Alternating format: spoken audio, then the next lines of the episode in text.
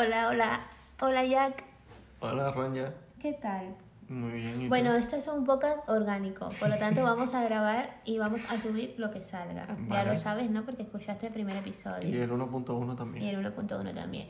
Que, eh, eh, va- bueno, mm, este podcast va de ti, ¿vale? Pero, además de ir de ti, a mí me gustaría que dejara eh, un mensaje importante, ¿no? Que sea un mensaje para que las personas puedan hacer el ridículo, Sí. ser esdrújulas, ¿no? Se me acaba de ir un gallo. Bueno, lo dejamos también.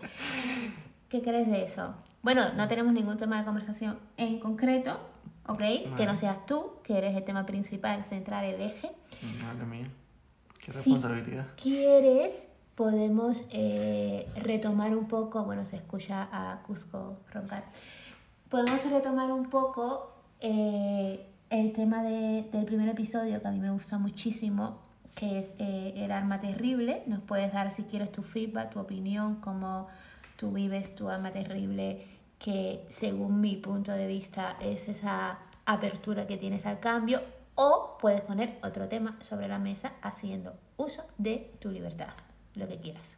Y tiene que ver eh, sí o sí con nosotros.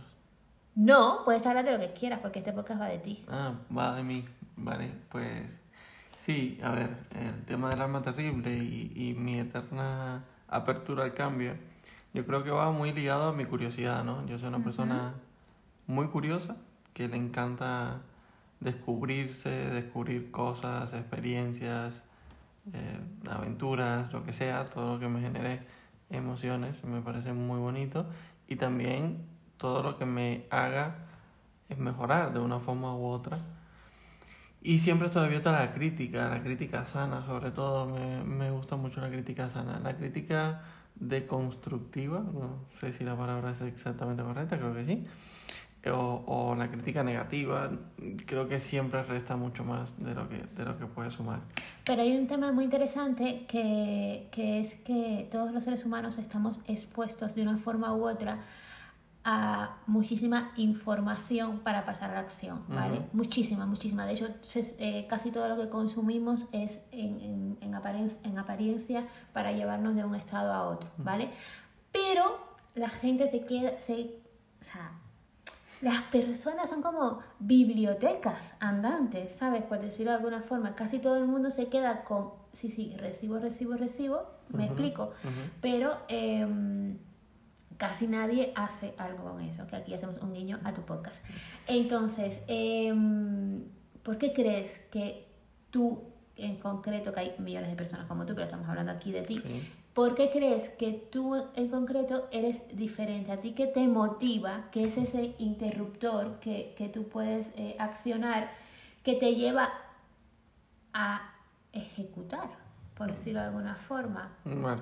Vale, voy a ir un poco un paso previo a hablar de mí. Ok. Eh, porque ent- yo creo, con todo mi que yo no soy una persona ejecutora. Yo soy una Ok. persona que he ejecutado algunas de las millones de cosas que he escuchado. Entonces yo podría entrar dentro de esa categoría de personas que consumen bibliotecas de Alejandría de información y luego no aplican nada. ¿Qué pasa? Yo he tenido la suerte de contar con eh, una cosa maravillosa en mi vida que ha sido Esdrújula, que es Esdrújula, y ahí vamos a hablar un poquito de ti. Qué bueno, Es- me gusta que este podcast vaya de mí. Es un proyecto de consultoría creativa, pero que también eh, viene siendo como un proceso de coaching, un proceso de descubrimiento personal, de motivación, de... de- Es un laboratorio. Es un laboratorio que, donde se puede experimentar con personas, Totalmente. con cosas, menos con animales. Efectivamente. Porque esto es cruelty free Total, y vegano. total. Entonces, eh, sí, yo he tenido este, la suerte de participar en este proyecto tuyo, que ha sido una guía y ha sido un proceso de, de coaching y de descubrimiento personal muy potente y profundo, que me ha permitido encontrar de, la mano, de tu mano aquellas áreas claves, no todas, las claves principalmente, que mejorándola o poniéndole un poquito de intención y ejecutando, me harían ser mucho mejor. Entonces, eh, volviendo al tema para no desviarme, si yo aplicara todo lo que sé o todo lo que he escuchado, yo con toda humildad o no humildad sería otra cosa, ¿no? Presidente de un gobierno, no sé, emperador, algo así porque he consumido demasiada información. No he aplicado ni el 1%, con toda humildad. Pero creo que hay algo que se tiene que decir y se dirá. Ya el hecho de que consuma mucha información va generando un cambio subconscientemente Un músculo. va generando, sí, una serie de inercia, va generando un pensamiento, te va te vas haciendo preguntas a medida que tú vas consumiendo esa información. Entonces, creo que el problema sí está en no ejecutar, sobre todo en las personas que consumen toneladas de información y no ejecutan, pero creo que el mayor problema está en las personas que ni siquiera consumen esa información, porque no se están dando la oportunidad de abrir ese huequito donde va a entrar la luz en algún momento. Entonces, desde aquí mi llamamiento es ese, hay que empezar poco a poco, a escuchar información con la que tú vayas resonando, de personas que para ti sean inspiración, no de cualquiera, no cualquiera te sirve para Hay que darte un filtrar, consejo, hay que filtrar. Y ahí creo que mm, personas pues ya con cierta autoridad, es decir, tampoco cuando se trata de buscar personas con autoridad que te inspiren no es tan difícil. Mírate las escuchas que tienen, mírate los millones de visualiza- visualizaciones que tienen, mírate su tipo de contenido. Habrá quien tenga 20 millones y sea algo muy infantil, pero mm, aplica un poco de lógica y sentido común, ¿no? Habrá personas que entrevistan a bueno, a, figuras muy conocidas de, de todos los ámbitos, de emprendimiento, desarrollo personal, de, no sé, psicología, etcétera, que tienen millones de visualizaciones. Libros para emprendedores, Osotrava, eh, si te gusta el contenido en inglés, Tim Ferriss tiene el, el Tim Ferriss, The Tim Ferriss Show, que, que yo lo escucho muchísimo, el podcast de Tony Robbins, es decir, hay para todos los gustos y colores. Entonces, punto número uno, tener la intención de consumir este tipo de información. Punto número dos, detectar qué es lo que no sabes. Entonces, Ah, eh, te, te iba a decir que tu frase favorita, por ti. sí, porque la gente no sabe lo que no sabe. Entonces, tú solo sabes lo que no sabes a medida que vas sabiendo. Em, Amén. Es como, no sé si era Platón, Aristóteles, bueno, uno de estos filósofos que decía, mientras más sé, más me doy cuenta que no sé nada, ¿no? Entonces, pues igual, cuando a medida que vas tú obteniendo conocimiento, te vas dando cuenta de cuáles son las áreas tuyas que tienes que mejorar. ¿Qué pasa? Una vez las sabes, es lo que la parte difícil es, bueno, ¿qué hago para eh, ejecutar las acciones que sé que me harán mejorar? Entonces, hay que, que frustrarse, pasito a pasito. Si, lo, lo mejor y lo ideal es que todo el mundo, o casi todo el mundo, tiene eh, la posibilidad de hacerlo, es buscarse a una persona que te ayude en el camino. Y digo casi todo, porque todo el mundo tiene la posibilidad de hacerlo, casi todo el mundo, porque o bien te puedes permitir un coach un- de vez en cuando, a lo mejor no con la frecuencia que sería deseable, o a lo mejor te buscas un amigo que tú admires que te haga como de, esto en inglés se llama accountability partner, como de persona que te fiscalice lo que haces, o que tú digas, oye, mira, voy a ejecutar esta acción y él te dé un poco por saco, como se dice aquí, para que tú la vayas haciendo, ¿no? Entonces, bueno, Drura también es como un coaching con un poquito de accountability partner. Y es una dictadura. Y es una dictadura aquí de, no del proletariado, sino de las plantas y los animales. Total. Y bueno, pues eso es todo, menudo speech que he soltado. No, pero mira, me encantaría saber y creo que a las personas que nos puedan escuchar también les puede resultar útil. Sí. ¿Qué, qué ha sido lo más espectacular que te ha pasado cuando tú has tomado acción y responsabilidad? Porque quiero decir, me encanta unir acción y responsabilidad, porque creo que, que no pueden desprenderse una cosa de la otra. Entonces, ¿qué ha sido lo más espectacular que te ha pasado? O qué ha sido lo que más te ha costado? No sé, eh, arroja un poquito de información sobre tu propio proceso que yo que vivo contigo me parece súper interesante. Entiendo que a lo mejor alguien nos está escuchando y dice, pero, eh, ¿y este ya quién es? Pero de verdad, es espectacular tu proceso de cambio, es espectacular lo que aportas, lo que inspiras y hay muchísimas, muchísimas personas que están muy dormidas en este sentido y a mí me parece brillante eh, cuando existe alguien como tú o como Bea, por ejemplo, que desde aquí le mando un beso enorme, que ha sido un descubrimiento. Bea, nuestra amiga eh, bioquímica, fichaje total. eh, que tienen tanta curiosidad, tanta apertura, tantas ganas de mejorar. Eso es grandioso, o sea, y no... Es espectacular. Sí. Bueno, yo... Este es un tema muy emotivo. Pues, quiero empezar separando la curiosidad desde, desde el bienestar y, y la curiosidad que no es curiosidad, sino es que no te queda otra opción, ¿no? Es como la salida de- desesperada cuando ya no sabes qué hacer o cuando ya no te encuentras o el nivel de desconexión contigo es bastante elevado, ¿no? Entonces ya no es curiosidad, vendría siendo un poco supervivencia. Ok. ¿Por qué te digo esto? Porque yo pasé por las dos fases, ¿no? Es decir, la, un poco la supervivencia que me llevó a pasar a otro estadio de mi vida y de mi desarrollo personal y luego la curiosidad desde el bienestar que es lo que me ha llevado al siguiente nivel. ¿Vale? Entonces, la primera etapa vino eh, condicionada por, por, bueno, mis problemas familiares. Yo vivía en Las Palmas de Gran Canaria, estudiaba la carrera de Derecho, carrera que pasó por mí, no yo por ella. Ujú. Eh, paradójicamente la vida me ha llevado a estar en el mejor despacho de España y eh, ser uno de los, bueno, un, un departamento número uno del mundo de temas de, de Cuba. Y, y- y yo no me lo hubiese imaginado en su momento, ¿no? Pero bueno, la historia eh, empieza porque yo entiendo que tengo una situación personal complicada, que ya llevaba varios años, que yo había intentado lidiar con ella como había podido, con más o menos éxito, pero que yo notaba que había un- una desconexión muy grande conmigo mismo, ¿no? Ujú. Yo decido irme a Madrid, o venirme a Madrid, porque estamos en Madrid, eh, cuando termino la carrera y digo, ostras, yo no me fui nunca de Erasmus, yo me, me encantaría vivir una experiencia afuera, había estado en Madrid de turismo, me había parecido una ciudad increíble. Yo sabía que a nivel profesional, si me quedaba en Las Palmas, jamás, o era muy poco probable, vamos, prácticamente imposible, llegar a ejercer la abogacía de los negocios en el primer despacho del mundo, en alguno de los primeros. Y con el apoyo de, de mi padre, principalmente, decido dar el salto y venirme a Madrid de un día para otro. Vamos, literalmente, una semana lo decidí y a, la otra- a los días ya estaba, ya estaba, ya estaba aquí. Sí, no sé, fue como de las pocas San cosas que un Piscis, eh, un Piscis triste, indeciso de por sí y por definición haría, pues lo, lo vi claro como el agua y me fui. Literal, me fui. Vine, llegué aquí a Madrid y empecé lo que para mí era mi proceso, mi proceso personal de conectar conmigo mismo, de, de, de encontrar quién era Jack, que fue muy, muy interesante, pero muy triste también, ¿no? Porque yo no sabía quién era Jack. O por lo menos ya yo no me sentía así, no me sentía bien conmigo.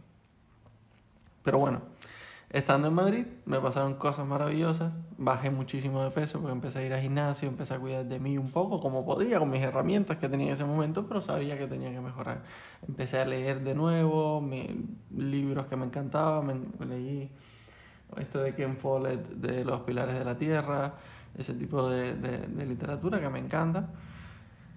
Y empecé a crear un poco, ¿no? El, a encontrar ese Jack que estaba ahí dormido desde hacía muchos años y empezaba a despertar, ¿no? Eh, creo que es muy bonito esa metáfora, porque es literalmente así. Y luego ya yo estaba medianamente bien y bastante conectado conmigo mismo, pero sentía que me faltaba algo, ¿no? Ya llevo, había hecho un grupo de amigos con los cuales disfruté muchísimo esta ciudad, España, año y medio de máster de abogacía. Ah, porque me vine a Madrid a hacer el máster, no lo había dicho. Y, y yo estaba feliz, feliz, salía de fiesta, salí, eh, íbamos, no sé, a hacer actividades de todo tipo y yo me sentía que estaba, en, en- vamos, en un sueño, en una película, era increíble. Pero me faltaba una cosa, soy una persona muy sensible, soy una persona emocional, soy una persona que me gusta querer y que me quieran. Y yo sentía que necesitaba a alguien a quien querer, pero que me quisiera bien, ¿no? Y, y que también pues me, me sumara. Tenía clarísimo que no quería una relación superficial, sino que quería una persona que realmente tuviera mucho que aportarme. Y te conocí a ti. un buen día caminando por Gran Vía. Eso, cuenta la brujería del siglo XXI, porque eh, sería maravilloso que pudiésemos dar herramientas. Entonces, hiciste una brujería del siglo XXI que es fácilmente replicable para quien quiera hacerla. Bueno, yo iba caminando por Madrid, creo que una tarde-noche, así como que íbamos haciendo. Eh, y justo recuerdo que me sentía como feliz en ese momento, pero en e, ese, esa felicidad con un toque nostálgico que te lleva a veces a, bueno, que, a mirar al cielo así con los ojitos medio llorosos y, a, y a desear cosas, ¿no? Pero no puede ser que esa felicidad que dices sea justo la que te abre los ojos, o sea, quiero decir que es la que te hace ver lo que tienes y lo que quieres. ¿Sabes? lo que te digo, cuando llegas a ese estado que también es pletórico, ¿sabes? Pero dices, es maravilloso. wow, estoy aquí. Porque es hasta un dolor dulce, fíjate. Claro, lo, siguiente que quiero es esto.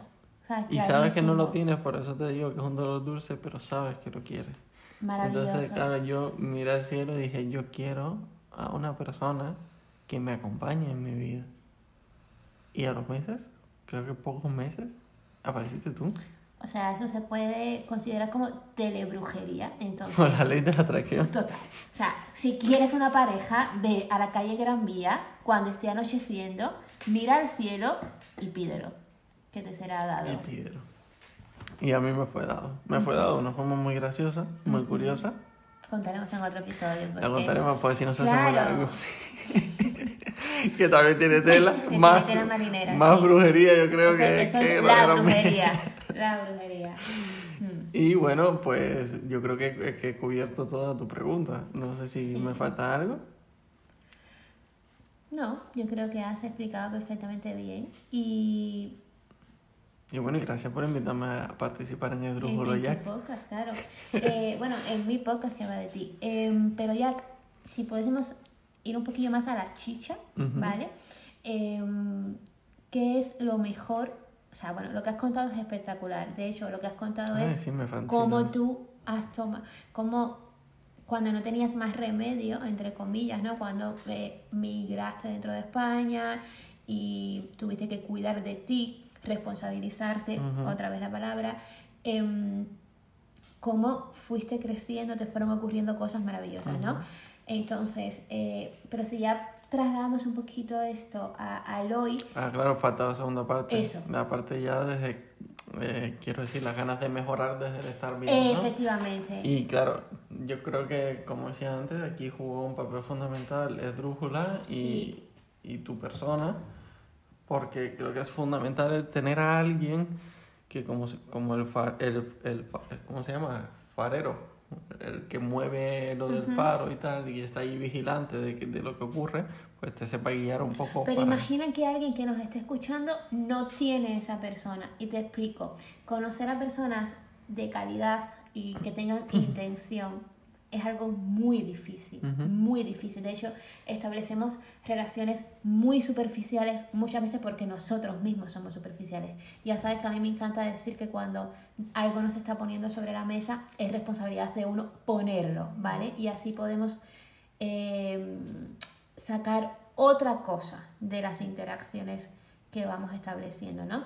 Pero eh, imagina que alguien no tiene a esa persona, ¿vale? Vale ¿Qué puede hacer? Y tampoco lo puede contratar.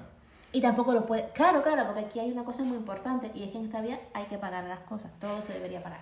Pero imagínate que alguien no puede permitirse un psicólogo, un coach, que es buen momento para apuntar que son cosas completamente diferentes, que alguien no se pueda permitir. ambas. Efectivamente, que alguien no se pueda permitir un acompañamiento profesional y que tampoco pueda permitirse un acompañamiento emocional de un conocido que le pueda decir esto. Entonces, ¿qué crees que podría hacer esa persona? Bueno, yo creo que lo primero, como decía antes, empezar por consumir información. es decir, hay muchísimos recursos gratuitos, como uno brutal que ya con ese debería ser suficiente, libros para emprendedores. Ese es un podcast que está ahí también, está en YouTube, etcétera y te, narran eh, top sellers de, de, la autoayuda y el desarrollo personal y, y, con eso tienes muchísimas herramientas que luego tú elegirás O cuál te conviene más, o cuál tú crees que puedas aplicar, o cuál te es más sencilla, lo que sea. Entonces, de ahí vas consumiendo información, vas entendiendo qué es aquello que resuena contigo, que tú crees que te pueda funcionar, en lo que tú crees que tienes que mejorar, porque irás iluminando esas zonas de ti que están un tanto oscuras. Y luego verás qué herramientas vas aplicando. Por ejemplo, fundamental, para mí y creo que para todas las personas exitosas, porque hay una cosa que es muy importante, ¿no? Si tú quieres también ver cómo tú puedes mejorar, pues fíjate en qué hace la gente que tiene éxito, ¿no? Y toda la gente que es exitosa tiene rutinas de mañanas. Entonces, punto uno, pues si quieres empezar, pues empieza por la mañana, ¿no? A ver, ¿cómo podemos mejorar nuestra mañana? Entonces, podemos prestar atención a un montón de libros que hay, pero no hay que levantarse a las 5 a.m. si no quieres, es decir, te puedes levantar a las 7, a las 8, si, si trabajas a las 9, 9 y media, pues depende, te vas organizando y empiezas, pues te levantas, te hidratas, haces 10 minutitos de meditación o 5, luego haces 10 minutitos de yoga o saltas 10 minutitos la comba. Fíjate que yo no he dicho ni media hora ni nada por el estilo, todo he dicho 10 minutitos, que son cositas muy asumibles para la voluntad de uno, que la mía como la de todos es muy cortita. Entonces, se empieza así, dando pequeños pasitos, pequeños pasitos. Yo era una persona, por ejemplo, que yo odiaba correr, no le había sentido, decía, la gente está loca, sale ahí a correr como si fuera un pollo,